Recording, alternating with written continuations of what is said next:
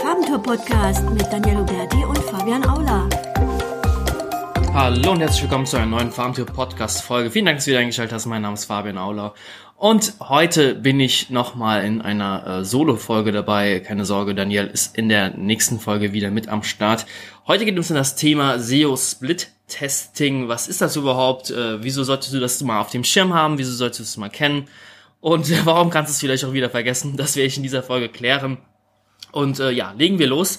Ähm, SEO Split Testing, äh, das erste Mal habe ich davon gehört, äh, 2017 auf der SMX in München von äh, Distilled. Das ist eine relativ bekannte SEO-Agentur ähm, aus England, der das erste Mal in meinen Ohren oder für meine Ohren hatte was zum Thema SEO Split Testing erzählt. Und äh, SEO Split Testing ist, ähm, muss nochmal einen Schritt zurückgehen. Äh, also Split-Testing an sich ist ja ein beliebtes Tool bei der Conversion-Optimierung, also Optimierung von Ads etc., äh, Optimierung von Funnel und so weiter. Ähm, dass du einfach schaut, du hast zwei verschiedene Versionen ähm, einer URL, einer Landingpage und schaust, welche konvertiert besser. Und das stülpen wir jetzt auf SEO über. Und das bedeutet, du hast zwei oder mehrere ähm, sehr, sehr ähnliche Seitentypen und vergleichst die, welche besser in den Rankings und vom Traffic her performt. Das ist SEO-Split-Testing. Das Problem ist beim äh, Split-Testing ist, dass das alles zeitgleich stattfinden muss. Also du kannst nicht sagen, hey, ich mache jetzt erstmal eine Seite so, dann ändere ich die und guck dann, wie die dann performt. Also im Split-Testing muss es zeitgleich funktionieren. Ja, das Problem ist äh, ansonsten, Du hast äh, irgendwelche äh, saisonalen äh, Schwankungen. Ähm, bei, bei der Suchmaschinenoptimierung wissen wir alle, ständig dauernd neue Updates. Äh, die Konkurrenz schläft nicht. Äh, noch tausend andere Faktoren, die halt das Ergebnis extrem verfälschen können. Deswegen muss das zeitgleich stattfinden. Beim äh, bei Ads sage ich mal, in äh, bezahlten äh, Anzeigen, bei irgendwelchen Sales Funnel ist es relativ einfach. Du kaufst zum Beispiel äh, 2000 Besucher ein äh, für eine Woche und äh, schickst 1000 Besuche auf die eine Seite und 1000 Besuche auf die andere Seite und schaust dann, wie in dieser einen Woche äh, die Seite performt hat, also welche Seite hat äh, höhere Conversion Rate, also mehr Leads dir gebracht, äh, höhere Anfragen, mehr mehr Kunden etc., höhere Umsätze einfach. Ja? Also welche Seite hat den meisten Zaster, Zaster gemacht? Ähm, wie angesprochen bei äh, bei der Suchmaschinenoptimierung geht es eigentlich folgendermaßen so, dass du sagst, hey, ich nehme zwei sehr, sehr ähnliche Seitentypen. Also es können bei äh, Online-Shops zum Beispiel sein, zum Beispiel Kategorieseiten oder Produktseiten, die sehr, sehr ähnlich aufgebaut sind. Also du hast einen Shop, der verkauft, äh, nehmen wir das beliebte äh, Thema ähm, ja, Designmöbel. Du hast dann äh, verschiedene, sage ich mal, Designer oder Kategorieseiten von Designer. Ich kenne mich damit überhaupt gar nicht aus. Ich weiß doch gar nicht, wieso ich dieses Beispiel jetzt gerade genommen habe. Egal, wir nehmen es jetzt. Äh, du hast zwei verschiedene Designer und äh, jeder dieser Designer hat eine Kategorieseite, die ist sehr, sehr ähnlich aufgebaut. Äh, nehmen wir mal an, beide Seiten haben erstmal oben einen kleinen Fließtext von 50 Wörtern, dann kommen 100 Produkte von dem jeweiligen Designer, unten drunter kommt dann der beliebte SEO-Content. Und wenn du jetzt SEO-Split-Testing machst, nimmst du einfach eine Seite, rührst du nicht an, eine Seite lässt du so. Und die andere Seite, die veränderst du. Also da nimmst du zum Beispiel mal den SEO-Content weg. Da passt du mal die H1 an da passt du einfach mal den Meta-Title bzw. Title-Tag mal an, dass du einfach mal, weiß nicht, das äh, eigentliche Hauptkeyword äh, in die Mitte stellst statt am Anfang oder umgekehrt. Also einfach mal ein bisschen rumspielen. Das Wichtige ist, dass äh, jede Seite 1000 Besucher im, am Tag haben muss, nicht im Monat. Äh, ist halt sehr, sehr heftig. Ähm, da musst du halt schauen, das ist natürlich dann auch für mittlere bis größere Online-Shops, sage ich mal, dieses Loot-Testing-Verfahren sehr, sehr interessant für kleinere Shops, die jetzt nur auf deutsche Suchbegriffe gehen, äh, kann das schon eine sehr, sehr krasse Herausforderung sein, ähm, ja, 1000 Sucher auf einer Kategorieseite am Tag zu haben über die organischen Rankings, über, organischen, über die organische Suche. Ja, also alles unter 1000 Besuchern. Also ich habe zwar Statistik im Studium gehabt, ich bin aber nicht der Statistiker, aber äh, die Zahl 1000 ist in der Statistik äh, sowas wie eine heilige Zahl, also alles unter 1000 hm, kann natürlich auch immer verfälscht sein, immer ein bisschen schwieriger anzusehen. Also äh, auch Distilled selbst empfiehlt 1000 Sucher ähm, zu nehmen, also Seiten, die 1000 Sucher haben, äh, die zu verwenden, um die besser gegeneinander zu vergleichen zu können. Und äh, dann lässt man es halt laufen. Also dann schickst du äh, jeweils, nehmen wir einfach mal Designer A und Designer B. Designer A, die Seite hast du nicht angerührt, Designer B, die hast du angepasst. Und dann schaust du einfach mal über einen Zeitraum halt von vier Wochen, bis halt die 1000 Sucher voll sind, wie hat sich da die Rankings verändert. Also zum einen, du nimmst allerdings nicht nur die ähm, die Rankings der Seite, also hat sich die, haben sich die Rankings oder die Sichtbarkeit verbessert. Nein, ich würde unbedingt empfehlen, auch den organischen Traffic zu messen, weil du hast immer in Keyword-Set wo vielleicht ein Keyword hinten rausfällt, wo du vielleicht gar nicht siehst, dass du zu dem Keyword äh, weit nach vorne gekommen bist. So, die Google Search Konsole ist auch manchmal ein bisschen langsamer. Vielleicht kriegst du das da nicht angezeigt, übersiehst es etc. Und äh, beim Sit-Testing ist halt extrem wichtig, mehrere Zahlen einfach zu überprüfen, mehrere Kennzahlen zu überprüfen dann wirklich exakte Rückschlüsse zu ziehen. Und letzten kommt es natürlich auf die KPIs an, also die unternehmenskritische Kennzahlen, welche Seite hat denn jetzt mehr Zaster gemacht? Ja? Letztendlich kommt man dann wieder ähm, bei dem äh, Split-Testing im, äh, eigentlich im Ads-Bereich an. Aber das ist jetzt eigentlich nicht das Thema, das Thema ist das SEO-Split-Testing. Und ähm, ja, also da gibt's natürlich Vor- und Nachteile bei dem ganzen Thema. Nachteil ist natürlich, dass du ähm, ja vielleicht gar keine Ergebnisse erstmal bekommst. Also wenn du vielleicht ähm, beim Designer B den Text rausnimmst, den Content, SEO-Content, äh, ich hasse dieses Wort, aber ähm, ihr wisst, glaube ich, alle, was ich meine. Also unterhalb der äh, Produkte äh, spricht man ja gerne von so einem kleinen Fließtext, der wird dann als SEO-Content äh, ja bezeichnet, der eigentlich nur für die Suchmaschinen geschrieben wurde. Kann man natürlich elegant lösen, indem man Fragen der Nutzer beantwortet, aber das ist nicht Thema dieser Folge. Und ähm, dass man das einfach rausnimmt und das Problem wäre dann zum Beispiel, wenn du gar keine Ergebnisse bekommst, also gar keine Schwankungen siehst, gar keine Ergebnisse siehst, also die Seiten irgendwie gleich performen und man eigentlich den Split-Test dann in die Tonne kloppen kann, dann ist es halt einfach so. Also es ist eine Möglichkeit zu testen. Der Vorteil ist, man einfach noch mehr Daten erhält. Ja, also wie du sicherlich weißt, äh, datengetriebenes SEO in der, äh, ich weiß gar nicht, drei, vier Folgen vorher, äh, habe ich ein bisschen abgelästert über datengetriebenes SEO, weil jeder braucht halt Daten ja, für optimale SEO. Und mit SEO-Split-Testing bekommst du natürlich noch mehr Daten, die du halt dann anwenden kannst. Wenn eine Seite dann, sage ich eine Designer B-Seite, du hast sie angepasst und sie rankt deutlich schlechter, bekommt deutlich weniger Traffic, dann weißt du sofort, ah, okay, bei den nächsten Optimierungsschritten, die anderen Kategorieseiten, da entferne ich besser mal nicht den SEO-Content oder whatever du angepasst hast. Also kannst du halt auch schnell Rückschlüsse ziehen. Es gibt einen interessanten Blogartikel von Distilled, ja, die schreiben sich das bisschen auf die Fahne, weil die auch ein Tool haben, womit die das, äh, sage ich mal, vertriebsmäßig dann auch anbieten und verkaufen wollen.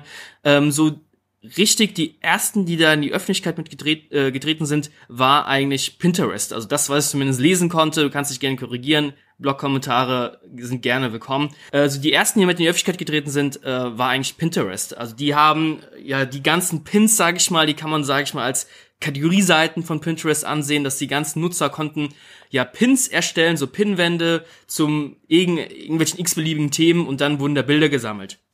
Und da haben die sehr, sehr viel getestet, die äh, Typen von Pinterest, und äh, haben das aber nicht mit der kompletten Seite gemacht. Die haben immer nur so, so einzelne Pin-Seiten genommen, sagen wir mal, die haben ja locker Millionen von Pin-Seiten. Die haben einfach mal 100 Pin-Seiten genommen und haben dort dann mal äh, strukturierte Daten eingebaut und konnten dann vergleichen, wie diese 100 Seiten performt haben im Gegensatz zu den äh, zwei Millionen anderen Seiten. Also sind die von der Sichtbarkeit her gestiegen, ist der organische Traffic gestiegen. Ähm, die haben auch viel mit JavaScript herumexperimentiert und haben dann festgestellt, oh, wenn wir JavaScript ähm, da etwas zu intensiv einbauen auf die Pin-Seiten, dann performen die SEO-technisch schlechter. Und das Geile ist beim Slit-Testing, ähm, oftmals ist es ja so, dass man beim SEO dann seine Strategie hat und daran festhält bis zum geht nicht mehr und das dann relativ zügig, sage ich mal, auf der kompletten Webseite hängt natürlich auch von der Größe ab, äh, die auf der kompletten Webseite, sage ich mal, ausspielt. Und wenn da was schief geht, dann ja, geht die ganze Seite down. Und bei Pinterest war halt das Tolle, dass dann halt dann nur in Anführungszeichen diese 100 Seiten schlecht performt haben, aber die zwei Millionen anderen Pin-Seiten haben nicht gleichzeitig mit schlecht performt. Man konnte direkt Rückschlüsse ziehen, ah, okay, hier sollten wir vielleicht bisschen weniger JavaScript haben, bisschen weniger rumspielen, etc. Ähm, ich werde den Artikel natürlich verlinken in den Show Notes. Das ist sehr, sehr geil bei äh, SEO äh, wenn es denn funktioniert. Der Nachteil ist natürlich bei äh, Blogs, bei Newsartikeln, bei so Ratgeberseiten. Da hast du nicht so häufig ähnliche Seiten. Klar hast du dann auch, ähm, sage ich mal, deine Kategorieseiten, aber nehmen wir mal unseren Blog, äh, wir haben jetzt einen Artikel zum Thema Content Marketing und ein Thema zum, äh, einen Artikel zum Thema Keyword-Recherche. Zwei unterschiedliche Themen, äh, hängen natürlich auch äh, miteinander zusammen. Also eine Keyword-Recherche kannst du für Content Marketing immer brauchen, aber es sind halt schon ist total, ist total was anderes, ja. Also ähm, du kannst die schlecht miteinander vergleichen. Klar, kannst du da auch ähm, verschiedene Dinge einbauen und das gegeneinander testen, aber das sind halt keine Seiten, die wirklich sehr ähnlich sind. Ja, also was man vielleicht sagen kann, dass sie halt schon eine Relevanz zueinander haben, aber du kannst nicht sagen, hey, die sind jetzt total ähnlich, die, das splittest sich jetzt mal gegeneinander. Also es ist ein sehr, sehr experimentelles Thema, ähm, wo auch 300 Meinungen dazu äh, vorhanden sind und auch jede Meinung irgendwo eine Daseinsberechtigung hat. Hier ist es halt einfach mal zu testen. Also ich kenne auch keinen SEO, aber was ich muss noch mal anders anfangen, was ich damals bei der SMX 2017 gedacht habe, ähm, ja, das macht doch jeder. Dieses Testing macht doch jeder. Ja, was das Besondere ist beim Split-Testing, dass du das zeitgleich machst. Aber dieses Testen macht jeder, also sprich, jeder passt mal dann, wenn es an die Optimierung angeht, du passt den Title Tag an, du schreibst vielleicht neue Texte, du setzt mal ein Video ganz am Anfang, du passt hier eins an, du ähm, baust Grafiken, Bilder ein, interne Verlinkungen etc. Und das macht dann allerdings alles ähm, sehr, sehr schnell und sehr, sehr auf einmal und vergleicht vielleicht gar nicht die, die Unterseiten miteinander und schaut gar nicht so richtig, okay, wie performen die gegeneinander. Und da ist dieses Split-Testing halt wahnsinnig interessant. Und wenn man die Seiten eben vielleicht nicht miteinander vergleichen kann, kann man sich trotzdem beim Split-Testing abschauen, hey, dass dann vielleicht nicht alle Seiten auf einmal anpasst, sondern Step by Step durchgeht und schaut, hey, wie performen denn die neuen Seiten? Also wenn wir jetzt zum Beispiel eine Ratgeberseite haben und schreiben dort da mal für äh, für 100 Artikel einfach mal die Texte komplett neu lassen. Nehmen wir mal fiktiv an, der äh, Rat, die Ratgeberseite hat 10.000 äh, Artikel und schreiben 100 Artikel neu und setzen am Anfang eines jeden Artikels ein großes Video im Above the Fold Bereich. Wie performt das dann? Da könnte man natürlich schon Vergleiche ziehen, auch wenn die Seiten nicht eins zu eins ähnlich sind. Ja, also man muss im SEO, wie gesagt, du brauchst Daten hier hast du sie, hier kannst du sie ziehen, hier musst du allerdings aufpassen und keine falschen Rückschlüsse ziehen. Das ist sehr, sehr, sehr, sehr wichtig, ähm, dass du hier äh, sehr, sehr vorsichtig vorgehst und keine krassen Schnellschüsse machst. Also nur wenn jetzt die 100 Seiten, die angepasst sind, vielleicht mal gut performen, aber die anderen Seiten, die du nicht angepasst hast, ähm, schlechter performen, heißt es das nicht, dass du jetzt überall Videos einbauen musst. Das musst du immer von Thema zu Thema dann natürlich entscheiden, ja. Aber du brauchst halt auch einen Ansatz, wo du dann weißt, okay, hier kann ich vielleicht einen, hier habe ich einen Stellhebel, den kann ich bewegen, um bessere Rankings zu erreichen. Also hier muss man einfach wahnsinnig viel testen, wahnsinnig vorsichtig vorgehen. Das war's auch schon zu diesem experimentellen Thema. Äh, bevor wir jetzt komplett zu Ende machen, diese Folge, Nummer vier wichtige Grundpfeiler, die ja berücksichtigt werden sollten, damit äh, das SEO-Split-Testing auch äh, richtig durchgeführt wird. Punkt Nummer eins ist natürlich, äh, der Test muss lang genug laufen, also nicht nur wenige Tage, sondern am besten mehrere Wochen, vielleicht auch ein ganzer Monat, um wirklich Rückschlüsse zu ziehen, weil Google muss ja auch die Veränderung erstmal begreifen, erstmal verstehen. Nutzer müssen erstmal auf die äh, neuen Seiten draufgehen mit den Veränderungen etc. Das dauert alles halt, wie gesagt, immer ein bisschen und äh, ruhig dann mindestens mehrere Wochen, auch gerne einen ganzen Monat, von mir aus auch mal zwei Monate laufen lassen, um da wirkliche, richtige Rückschlüsse ziehen zu können. Äh, das aller, allerwichtigste natürlich, ähm, dass man ähm, Seiten testen muss, die genügend Traffic haben müssen. Ähm, das Stilt, äh, die Agentur, die das Ganze mehr oder weniger auf ihre Fahnen geschrieben haben. Die sprechen davon, dass man mindestens 1000 Sucher am Tag äh, haben sollte auf den einzelnen Seiten. Direkt der nächste Punkt ist, dass die Seiten vom Traffic her auch ähnlich sein müssen. Also sie müssen mindestens 1000 Sucher am Tag haben, aber auch vom Traffic sehr, sehr ähnlich sein. Also wenn du jetzt, äh, wie das Beispiel mit dem äh, Designer-Möbel, äh, Designer A und Designer B, die müssen äh, relativ ähnlich viel Traffic haben. Also es bringt dir nichts, wenn Designer A 50.000 Besucher am Tag hat und Designer B hat nur 1.500 Besucher am Tag. Ähm, da kannst du auch dann schlecht gegeneinander testen, weil äh, die eine Seite scheint so extrem gut zu performen, die andere Seite gar nicht oder relativ schwach im Vergleich. Ähm, hier kannst du auch schlecht testen, weil die ja ganz anders wahrgenommen werden von Google und natürlich von den Nutzern. Also natürlich Seiten nehmen, die ähnlich viel Traffic haben, vielleicht auch ähnliche Rankings haben, also zum Beispiel äh, Kategorieseiten, die auf der Seite 2 festkleben zum wichtigsten äh, Money Keywords, die auch ähnlich, ähnlich viel Besucher haben äh, die schön gegeneinander testen und äh, wie gesagt, äh, mindestens 1000 Sucher am Tag haben, das empfiehlt Distilled. Und äh, das aller, allerwichtigste natürlich, sonst ist es natürlich auch kein SEO-Split-Testing, immer zur selben Zeit testen. Also nicht nacheinander testen, weil dann gibt es halt wieder die äh, Konkurrenz, die gewinnt vielleicht mehr Backlinks, es gibt irgendwelche Ranking-Updates etc. Äh, das spielt ja alles mit beim SEO, das ist natürlich ein bisschen nervig, sage ich schon, testen, deswegen muss man die Veränderungen und die Seiten, die man nicht verändert hat, immer zeitgleich gegeneinander testen, also niemals nacheinander. Das ist sehr, sehr wichtig das war's auch schon mit der Folge. Ich hoffe, das Thema hat dir gefallen. Du konntest etwas mitnehmen. Mich würde natürlich äh, deine Meinung zu diesem Thema interessieren. Lass einfach einen Kommentar in dem entsprechenden Kommentarfeld auf unserer Seite äh, da. Du kannst das natürlich sehr, sehr gerne auch auf iTunes positiv bewerten. Das würde uns sehr, sehr, sehr freuen. Ja, ich würde sagen, danke für die Aufmerksamkeit. Bis demnächst. Mach's gut. Ciao.